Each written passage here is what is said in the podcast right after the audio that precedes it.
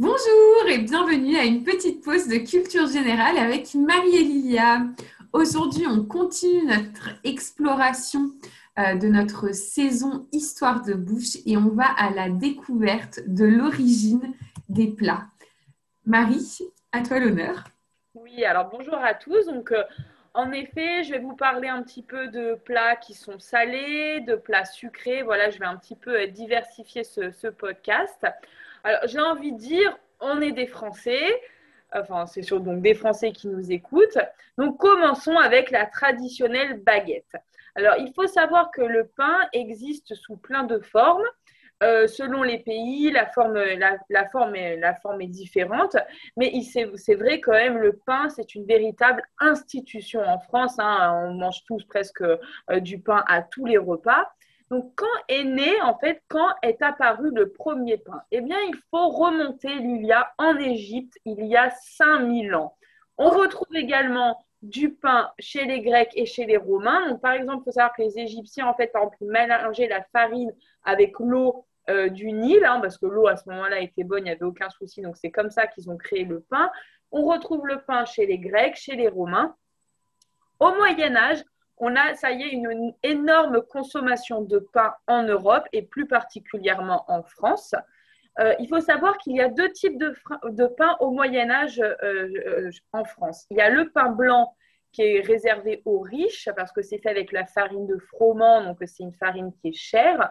Et il y a le pain noir qui est pour les pauvres et qui est à base de, à base de seigle. Il faut savoir que le pain est tellement important dès le Moyen Âge, hein, également après pour la Renaissance, euh, dans la nourriture française, que les rois veillent même, à ce que la qualité euh, du pain euh, soit bonne et qu'il y ait également un prix raisonnable pour qu'il soit accessible. Par exemple, Louis XVI, juste avant la Révolution française, il va même ordonner aux négociants en grains de le vendre à un prix raisonnable pour que les Français puissent avoir leur pain euh, à table. Et euh, du coup, quelle est l'origine de la baguette? Alors la baguette, on ne sait pas. La traditionnelle baguette, comme on la connaît, hein, qui est de forme longue et non pas ovale, on ne sait pas quand est-ce que c'est apparu exactement et pourquoi c'est apparu comme ça. Chose certaine, euh, au 19e siècle, la boulangerie française évolue de plus en plus. On va se calquer sur le modèle autrichien et notamment par rapport aux viennoiseries, on en reparlera plus tard. On a des, nouveaux modes de cuisson, on utilise une nouvelle qualité de farine, etc.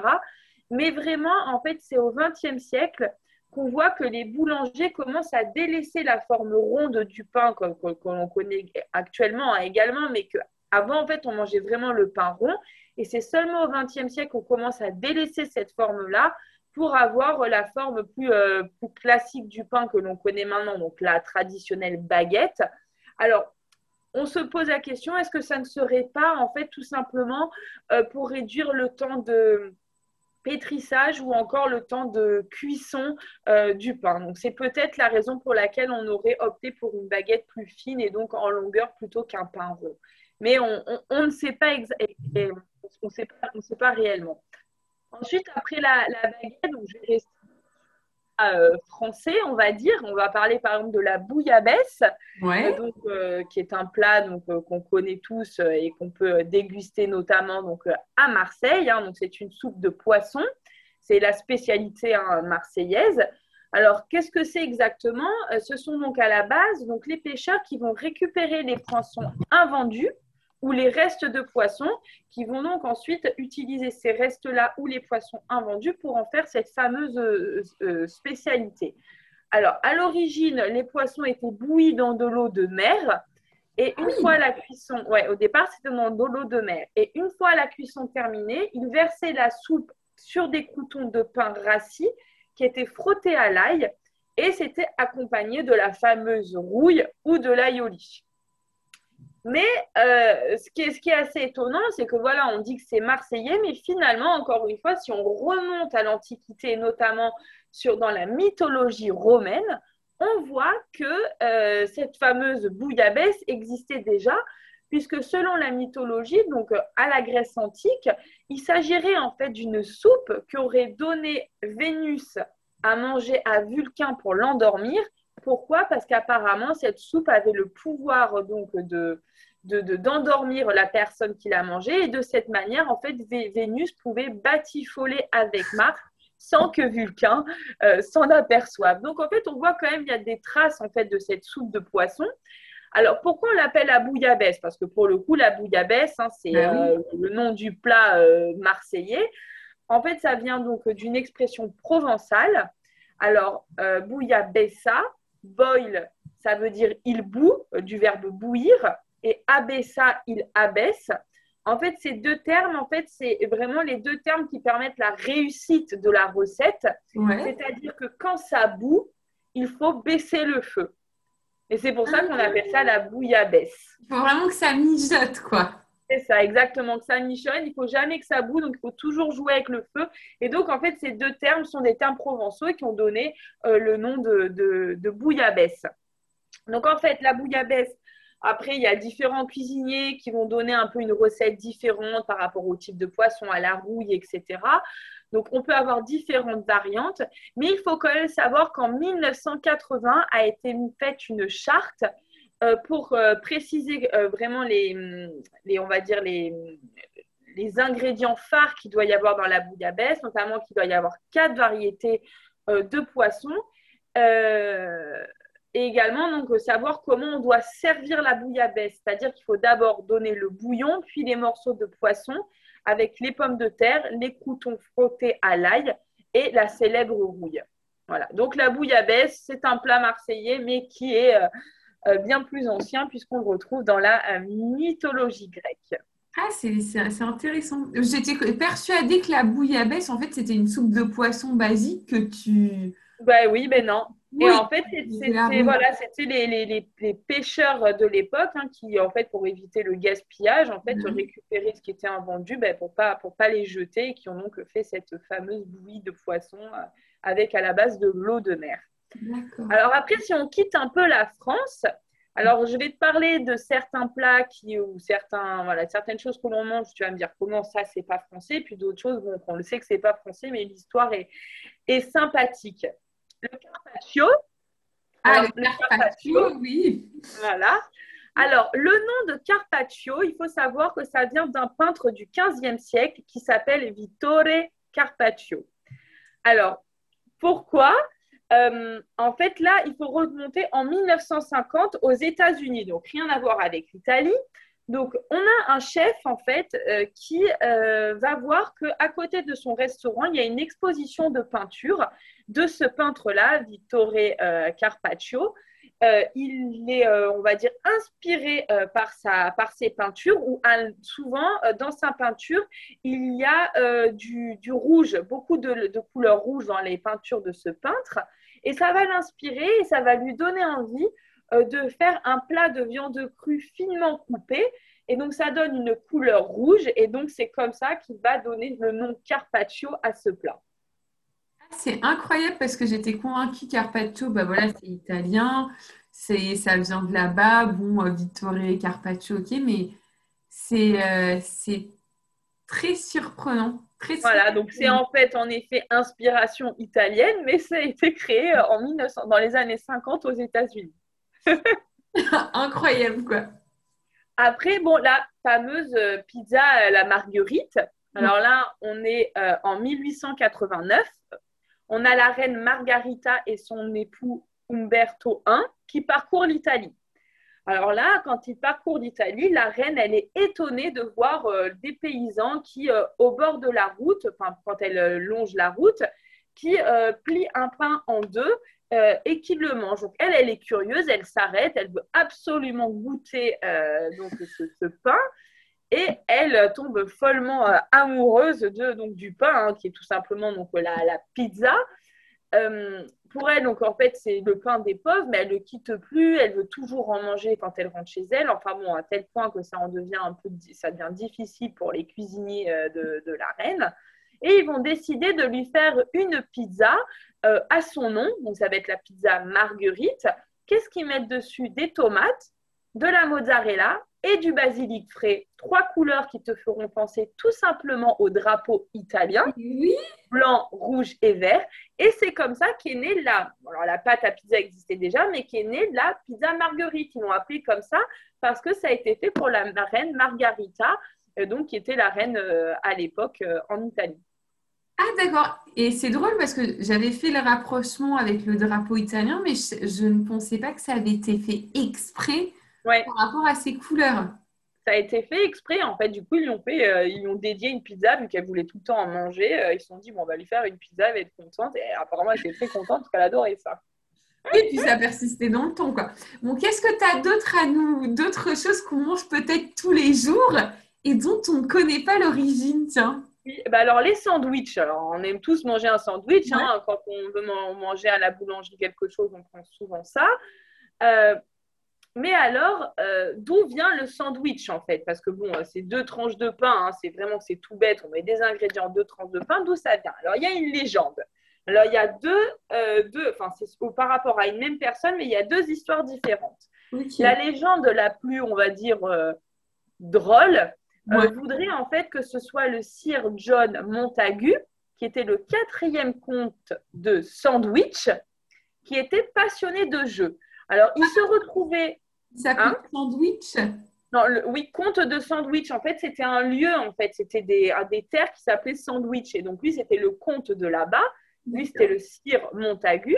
Et il adorait, du coup, euh, jouer, faire des, des, des interminables parties de cartes.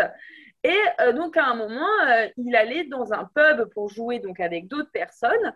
Et le cuisinier du, pub, comme la, partie s'éternisait, il va réfléchir à euh, leur donner à manger, mais sans que en fait, ça les embarrasse, dans le sens où il fallait quelque chose qu'ils pouvaient manger rapidement, où ils pouvaient le manger avec les doigts, mais sans que ça, ça leur salisse les doigts pour qu'ils puissent continuer à jouer. Donc, du coup, euh, il va penser à prendre du pain où à l'intérieur, il va mettre donc de la viande et du fromage et ça va servir d'un cas, euh, cas pardon, pour les joueurs de cartes, dont le comte. Et donc, comme c'était le comte de sandwich, c'est comme ça qu'on a donné le nom de sandwich. Et il y a l'autre version qui est un peu plus classique, on va dire, mais c'est toujours par rapport à ce cire Montagu qui en fait apparemment s'était confectionné euh, ce sandwich-là euh, pour pouvoir manger au bureau sans arrêter de travailler. Au moins, il n'avait pas besoin d'arrêter de, de, travailler. Il pouvait euh, en même temps, donc, on va dire, se pencher sur ses, ses, besognes au bureau sans avoir à s'arrêter s'arrêter pour manger. donc ça, donc on est en 1762. Donc le sandwich, on sait qu'il est arrivé en tout cas par le euh, Montagu. En France, par contre, ça arrive un peu plus tardivement, ça arrive en vers 1830 où ça va se développer d'abord donc dans la classe ouvrière. Hein. donc c'est toujours pareil, c'est pour ce côté en fait très pratique à manger quand on est au travail. Et ça va se démocratiser après la Seconde Guerre mondiale. Mais moi, ce que j'ai bien aimé dans l'histoire du sandwich et que je ne savais même pas, c'est est-ce que tu savais qu'il existe des îles sandwich Alors, je t'explique. James Cook, hein, qui était un très, grand, euh, un très grand explorateur, à un moment, il va découvrir donc certaines îles, notamment donc, des îles vers Haïti, etc. Et il va donner euh, donc à un, un, certain archipel le nom d'île Sandwich en hommage à Sir John Montagu. Mais c'est très surprenant. C'est très drôle. Moi, je m'attendais, je même pas. Alors, du coup, je suis allée vérifier quand même. Je me suis dit, c'est quoi cette histoire? En effet, elles existent vraiment, les îles sud Sandwich. Donc, ça existe vraiment. donc, j'ai, enfin, y a, enfin, ce que je te dis, il n'y a pas de souci. C'est bien euh, James Cook qui les a découvertes et qui leur a donné ce nom. Enfin, j'ai trouvé ça assez euh, surprenant de voir que du coup, il y avait le compte sandwich qui existait, que c'est par rapport à lui qu'on se met à manger les sandwichs qu'on trouve en boulangerie et qu'en plus de ça, James Cook, il a donné, euh, il a fait un hommage en appelant un archipel d'îles sandwich, donc euh, bien loin de, l'Europe. Mais c'est incroyable parce qu'en fait, bah, pour eux, pour l'époque, c'est comme si c'était, là, je disais, ton nom de famille était inventé le, le sandwich et, et on l'appelait demain, bah, tiens, je mange, tu vois, enfin, c'est tellement le, le, comme aujourd'hui, dire je m'appelle Monsieur Sandwich, ce serait bizarre, quoi. c'est ça. Ah oui, oui, maintenant ça, ça serait trop bizarre, alors qu'avant, finalement, mais pas du tout, parce qu'on ne le, on le rattachait pas à quelque chose que l'on mange. Ouais, c'est ça. Et alors, maintenant, on va changer complètement, enfin complètement. On reste quand même sur des choses qui sont faciles à manger. euh. Pour toi, euh, le burger, d'où il vient, Lilia Ah ben pour moi, il vient des États-Unis. Eh bien, le burger vient d'Allemagne, c'est allemand. Et tout simplement, on dit hamburger parce que le burger a été créé dans la ville de Hambourg en Allemagne. Donc, si tu fais, tu vois, c'est très proche Hambourg, hamburger. C'est euh, deux, deux- mots qui sont, enfin, qui sont, qui sont quasiment similaires. Donc, l'hamburger vient de d'Allemagne et c'est bien après, en fait, que les immigrants, en fait, en allant euh, en, en, Angleterre, en États-Unis, pardon, vont amener le, le burger là-bas et que ça va être un véritable succès. Donc, on doit le burger aux Allemands. Et d'ailleurs, il n'y a pas ça qu'on leur doit, parce que j'ai envie de te dire, le kebab, eh bien, le kebab, c'est également allemand. Oh là là, mais attends, c'est pas grec le kebab parce que là, c'est un gros débat sur le Alors, kebab. ni grec, ni turc. Alors, en fait, euh, ce qui s'est passé, c'est que dans les années 30, il y a un Turc en fait qui est arrivé à l'âge de 16 ans en Allemagne, qui s'appelait Mehmet Eygun. Euh, il quitte la Turquie et donc il s'installe à Berlin. Il va travailler dans un snack près de la gare de Berlin et de là, en fait, ils servent de la viande grillée euh, aux clients et donc, bon, c'est du mouton. Et à ce moment-là, en fait, alors qu'il travaille là-bas et qu'il est tout jeune, il va avoir l'idée de prendre ses lamelles de mouton et de les mettre dans un, pa- dans un pain pita, donc, euh, qui est le pain euh, qu'on retrouve dans beaucoup de pays euh, méditerranéens, de le mettre dedans, de rajouter des frites, de la salade, enfin bon, différents ingrédients. Et donc, il va proposer ça aux clients et ça va être un véritable succès. C'est comme ça que le kebab va naître. Donc, ça naît en Allemagne, fait par un, par un Turc. Bien entendu, de là, c'est un véritable succès. Et on va retrouver ensuite le kebab euh, aussi bien donc en Grèce, en effet, qu'en Turquie. Mais au départ, eh bien, c'est né euh, également en Allemagne. On doit ça également aux Allemands. Ah, c'est ok. Eh ben, au moins, il y a- il y aura plus le débat, le kebab, c'est grec ou c'est turc. Non, c'est allemand. Et alors, bon, pour terminer avec les, les- les- les- le côté salé, Ouais. alors là, je vais partir sur complètement autre chose. Jusque-là, on a quand même parlé de choses qu'on mange quand même régulièrement, en tout cas qui sont pas chères. Mais alors, moi, ce que j'ai trouvé assez drôle, c'est l'histoire du caviar. Alors, moi, personnellement, je sais pas toi, mais moi, j'ai jamais eu l'occasion d'en goûter. Ouais, non plus. Pas non plus, voilà, bah, c'est cher. Et puis, bon, je me dis tout le temps, bon, après, bon, il y en a qui aiment, qui aiment pas. Mais bon, du coup, voilà, j'ai jamais eu l'occasion de goûter. Mais est-ce qu'on aurait pu imaginer que le caviar, qui est quand même donc, le, le mets le plus cher, Ouais. était, il y a quelques siècles, quelque chose qui n'était pas cher du tout, qui était mangé par les pauvres C'est Au. Moyen Âge, ouais, au Moyen Âge, le caviar, c'est un plat de pauvres. On le mange sous forme de, de bouillie euh, et même parfois, le caviar, on le donne à manger au cochon. Ah, c'est con... enfin, c'est complètement différent. Si tu penses aujourd'hui à donner du caviar au cochon, ils vont dire t'es, t'es, t'es, t'es- C'est complètement folle. Ben Et oui. en fait, c'est au XVIIIe siècle que ça va devenir quelque chose vraiment d'apprécié qui va être réservé à la noblesse, tout simplement parce que c'est donc Catherine II de Russie qui va manger du caviar et qui va être séduite par le goût qu'il a. Et c'est comme ça, en fait, que ça va complètement, en fait, euh, euh, s'inverser et que ça va devenir une denrée qui est très, très rare et très, très chère. C'est incroyable les, les changements. euh, Franchement, c'est c'est fou. hein. ouais. Et alors, avant de passer sur le sucré, Oui. Euh, selon toi, euh, si je te devais demander pour toi quel est le plus vieux cocktail euh, du monde, alors c'est un cocktail il y a qu'on aime bien boire quand même. Bon, bah alors c'est le Morito, je pense. C'est le Morito. Le Morito est le plus vieux cocktail que l'on connaisse.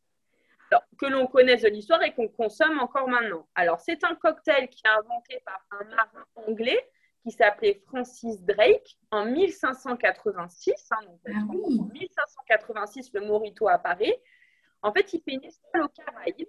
Et de là, euh, il va avoir l'idée de mélanger de la menthe avec du citron vert. Et attention, en 1586, on ne met pas du rhum, mais on met de l'eau de vie euh, qui avait à peu près le même goût que le rhum. Et c'est de l'eau de vie des Caraïbes. Donc, il mélange tout ça. C'est super bon. Il adore. Et on appelle ça à ce moment-là non pas ça le Morito, mais El Drake. C'est le nom de, de, ce cocktail.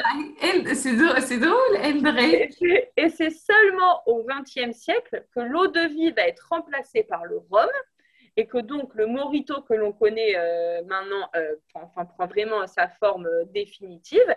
Et d'ailleurs, c'est en 1920 que le Morito deviendra même donc le cocktail national de Cuba. Ah et oui, puisqu'il y a la, la Bottega du, du, Morito à Cuba. D'accord, très intéressant pour le Morito. Très, très... Donc, euh, le Morito, c'était un peu la transition euh, pour parler maintenant du sucré, hein, parce que c'est quand même ça, quand même une note sucrée, le, le, Morito. Ah, oui. Donc là, je vais te parler de, enfin, je vais, je vais vous parler hein, de, quelques, de quelques desserts que l'on aime bien. Par exemple, la pêche melba. Alors, j'ai bien aimé son histoire. Alors, en fait, on est au 19e siècle. Euh, et c'est un célèbre cuisinier euh, français, hein, qui est donc, euh, j'en parlerai tout à l'heure, qui va concocter ce dessert pour une célèbre cantatrice australienne. Elle s'appelle, qu'on appelle la Melba. Alors cette chanteuse hein, d'opéra, hein, cette chanteuse lyrique, on la surnomme la Melba parce qu'elle est originaire de Melbourne. Au départ, son nom c'est Hélène Porter Mitchell.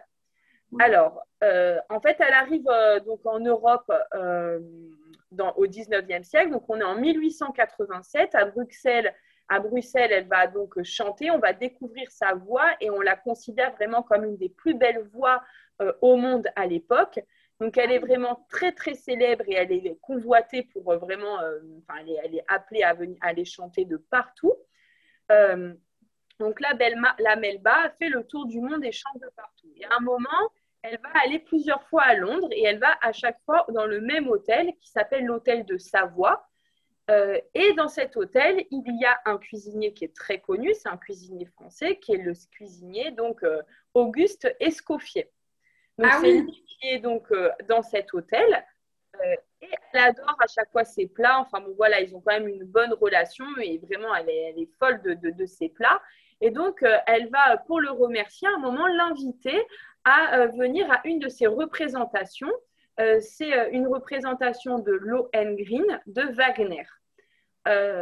et pour la remercier à son tour, Escoffier va décider de créer un dessert lors d'un dîner privé que la Melba va faire dans, son, dans un de ses salons à l'hôtel en 1894.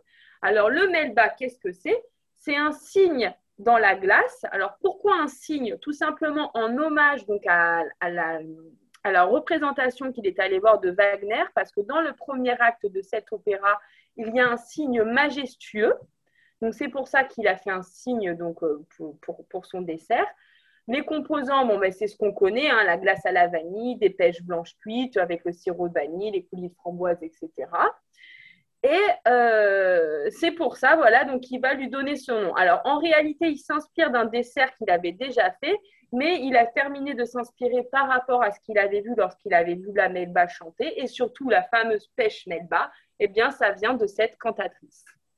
Ah, c'est très joli de, connaître euh, l'histoire euh, pêche Melba. En fait, j'ai remarqué, bon, j'ai pris celui-là, mais j'ai remarqué qu'il y a beaucoup de desserts qui sont souvent en hommage à des personnes voilà, des personnes euh, célèbres, etc. Donc, c'est assez intéressant. Soit c'est bon, là, c'est une cantatrice, mais des fois, ça va être euh, euh, des, des, des, reines, etc., des impératrices. Enfin, souvent, en fait, c'est très lié et du coup, c'est super intéressant. c'est un, bel échange parce qu'elle, elle aimait ce qu'il cuisinait, elle lui a offert sa voix et ensuite, il l'a remercié en lui. C'est ça. Et là, on en vient à l'histoire que je préfère de ce podcast. Oh là là le pain d'épices. Alors là, Lilia, je pense que tout le monde va être très étonné de l'histoire du pain d'épices. Selon toi, Lilia, d'où vient le pain d'épices? Euh, ben Moi, le pain d'épices, j'aurais dit que c'était français.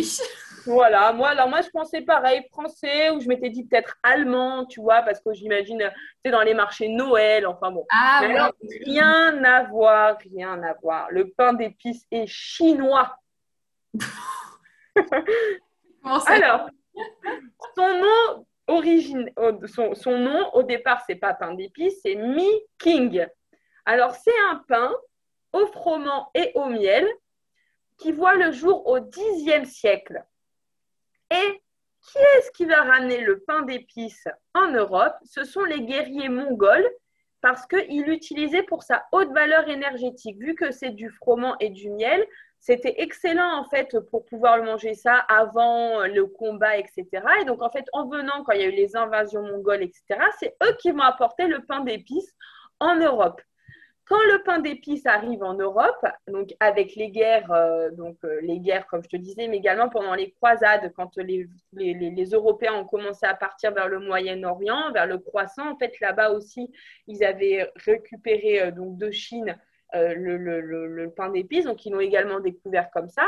On va lui, ajouter donc à ce pain avec, où il y a juste à la base du miel, hein, on va lui rajouter des épices rares. Euh, notamment le clou de girofle, la noix de muscade, le gingembre ou de la cannelle. Euh, comme on l'a déjà vu hein, dans d'autres épisodes de cette thématique, hein, les épices sont onéreuses, donc le pain d'épices, c'est vraiment un mets qui est apprécié par la noblesse. Donc, quand on mange du pain d'épices, c'est vraiment un symbole de richesse et de puissance. Donc, qui va s'occuper euh, de la fabrication du pain d'épices en Europe? Eh bien, ce sont les moines. Les moines, c'est eux qui euh, donc euh, aiment faire ce gâteau qui va devenir un gâteau presque comme un gâteau sacré avec des vertus médicinales vu qu'on y met des épices à l'intérieur et que c'est vrai que ça peut être donc bon pour la santé. Et très très vite, le pain d'épices devient la friandise préférée des Français. Et de ce fait des fêtes, hein, puisque maintenant encore, le pain d'épices, c'est quelque chose qu'on aime manger quand même en fin d'année, pour les fêtes de Noël, etc. Euh, selon toi, euh, à ce moment-là, euh, quelle était la, forme du pain d'épices quand c'est arrivé en Europe? Quelle était sa forme la plus, la plus courante? Ben alors, enfin, vu ce que tu m'as dit, moi j'imagine que ça avait la forme d'un, ou d'un boudin ou la forme d'un cake en fait, comme ça maintenant, parce que c'est plus facile à, manger. Alors, pas du tout. Enfin, il, pouvait avoir différentes formes, mais alors la, forme, on va dire, le symbole du pain d'épices, ça, sa forme à la part. Il faut savoir que le pain d'épices, c'est le roi, euh, c'est le roi, c'est la star des foires du trône. Euh, c'est pourquoi d'ailleurs il faut savoir que la foire du trône avant, ça s'appelait la foire au pain d'épices. Et la forme que l'on trouvait, le pain d'épices à la foire du trône, il avait la forme d'un cochon. Pourquoi d'un cochon Alors là, il faut repartir dans, dans, dans, l'histoire. Donc en fait, c'est Philippe de France. Il a son fils. Non, non, Philippe de France, pardon, c'est le fils de Louis VI le Gros qui est à ce moment-là donc le roi de France au XIe siècle.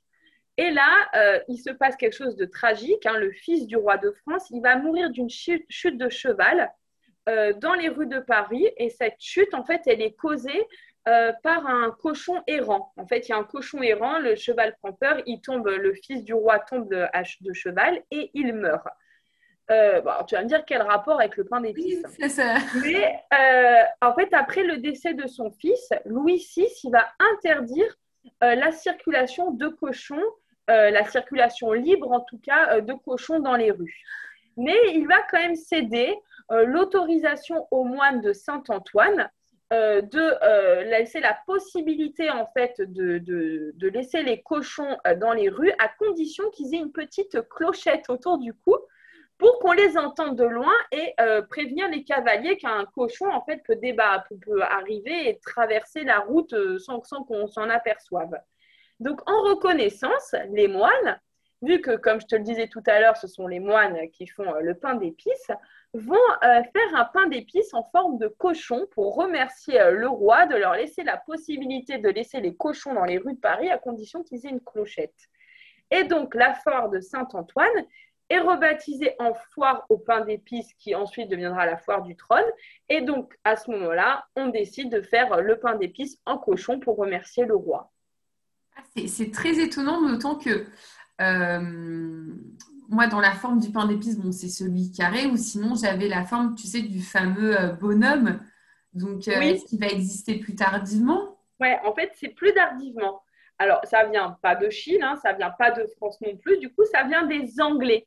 En fait, les premiers bonhommes de pain d'épices, ils sont servis à la cour d'Angleterre au XVIe siècle en fait, ils étaient euh, servis euh, aux convives. En fait, c'était offert aux convives. Et en fait, les petits bonhommes, ils étaient à l'effigie des convives. Et c'était en fait un présent qu'on faisait euh, aux invités, où on faisait le petit pain d'épices qui leur ressemblait plus ou moins. Ah, c'est super. Bon, ça devait être du sacré boulot en cuisine, mais hein, c'est un super cadeau à faire quand tu fais. Quand tu reçois ou tu fais un. Ah ouais, j'ai trouvé ça. Enfin bon, voilà, l'histoire du pain d'épices, moi j'ai adoré l'histoire du pain d'épices et je m'y attendais vraiment pas. Ouais, elle est surprenante et puis elle a beaucoup de, rebondissements. Euh, C'est ça. Alors, très, très, rapidement, le baba au rhum, hein, on, va, on va finir sur les, sur les sucreries. Très rapidement, le baba au rhum. Alors, il est né en Pologne. Alors, on est au XVIIIe siècle. Le roi polonais, euh, il, est, euh, il, travaille, il est tranquille dans son château et en fait, il adore faire à manger, il adore cuisiner et il adore faire des nouveaux desserts. Et donc là, il va confectionner un nouveau dessert où il va faire une pâte levée avec du sucre, il va y ajouter du rhum qui flambe. Et à départ, juste on parle du baba au rhum parce que je trouvais ça rigolo, le nom du départ du baba au rhum, c'est Ali Baba. Tout simplement parce qu'il adorait le roman des Mille et une nuits. Donc, il va décider de donner ce nom à ce dessert. Et lorsqu'à un moment, un pâtissier polonais va partir à Paris quelques années plus tard, il va s'y installer et il va faire le célèbre Ali Baba qui est connu en Pologne. Hein, parce que moi, quand j'ai su que le, Baba au Rhum c'était polonais, j'étais, j'étais étonnée. Je me bah, oui. à ça. Je pensais que c'était français. j'ai l'impression qu'on croit que tout est français. Et en fait, il va faire l'Ali Baba. Euh, il va ajouter un peu de sirop parfumé à l'intérieur. Bon, alors là, les Parisiens en raffolent. Mais par contre, les Parisiens, ils n'aiment pas trop euh, ce nom de Ali Baba. Ils trouvent que c'est un peu trop rébarbatif. Et donc, ils préfèrent l'appeler Baba. Ils, en fait, ils raccourcissent. Et c'est comme ça, en fait, qu'après, on a appelé ça le Baba au rhum. Est-ce que tu, nous régales une dernière surprise euh? Oui, voilà. Alors, je vais en, dernière, l'avant, allez, l'avant-dernière. je vais te parler du croissant. Alors là, encore une fois, le croissant, c'est quelque chose qu'on se dit c'est très français, mais est-ce que c'est français, Lilia? Attends, moi, moi, toutes les choses qu'on a parlé, je pensais que tout était français. Donc là, j'imagine que ce n'est pas français, même si c'est.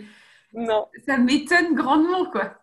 Non, non, c'est pas français du tout. Alors, le, euh, le croissant, figure-toi euh, que ça vient de Vienne. En fait, c'est une, une viennoiserie autrichienne.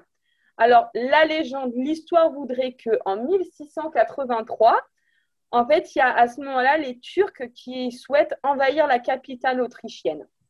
Euh, en fait, qu'est-ce qu'ils vont faire pour euh, réussir à envahir la, capitale? En fait, ils vont creuser euh, des tranchées, des galeries souterraines de nuit pour pouvoir en fait rentrer dans la ville plus facilement vu qu'elle est assiégée, mais qu'ils ne peuvent pas y rentrer comme ça.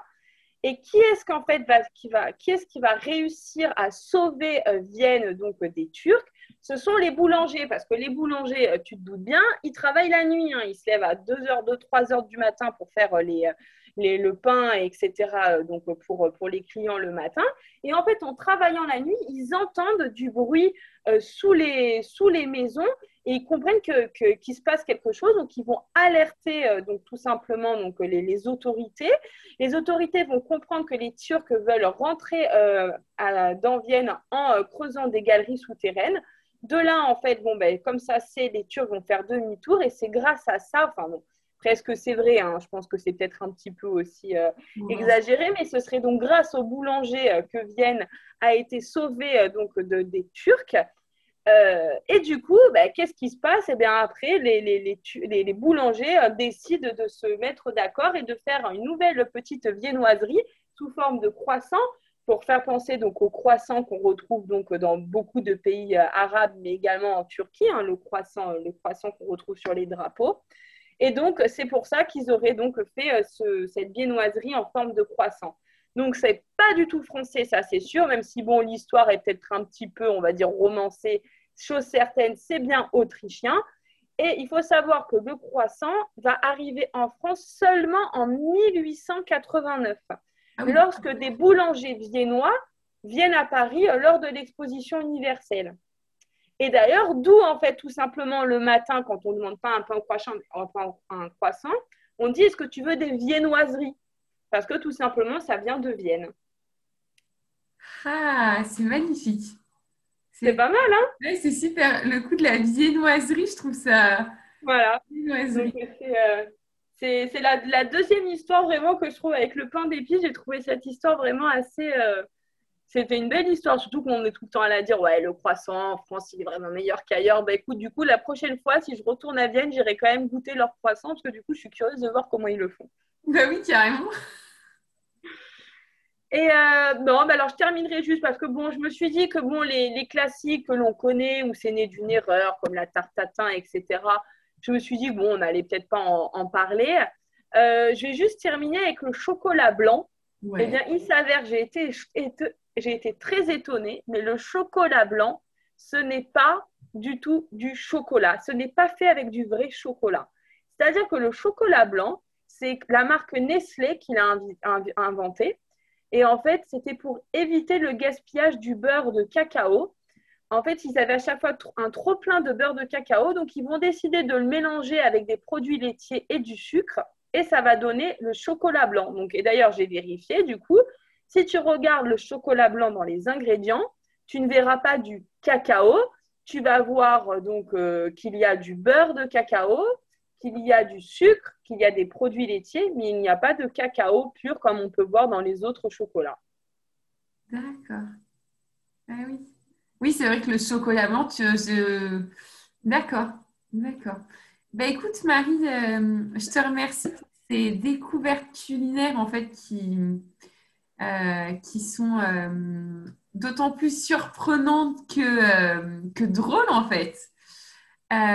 et du coup, je te donne rendez-vous, je donne rendez-vous à tout le monde ben, pour le prochain épisode où on va recevoir un invité surprise qui nous parlera également de, mais en fait, de nourriture. Euh, on ne vous dit pas encore qui sera l'invité surprise. Euh, la seule chose qu'on vous dit, ce sera une femme et elle va nous parler de tout ce qui est culinaire. Si l'épisode vous a plu, si vous avez des suggestions de thèmes, des commentaires à faire, n'hésitez pas à nous envoyer un message sur notre page Instagram qui s'appelle Marie-Elia. Et hum, nous espérons que euh, ces épisodes vous plaisent. À bientôt. Au revoir.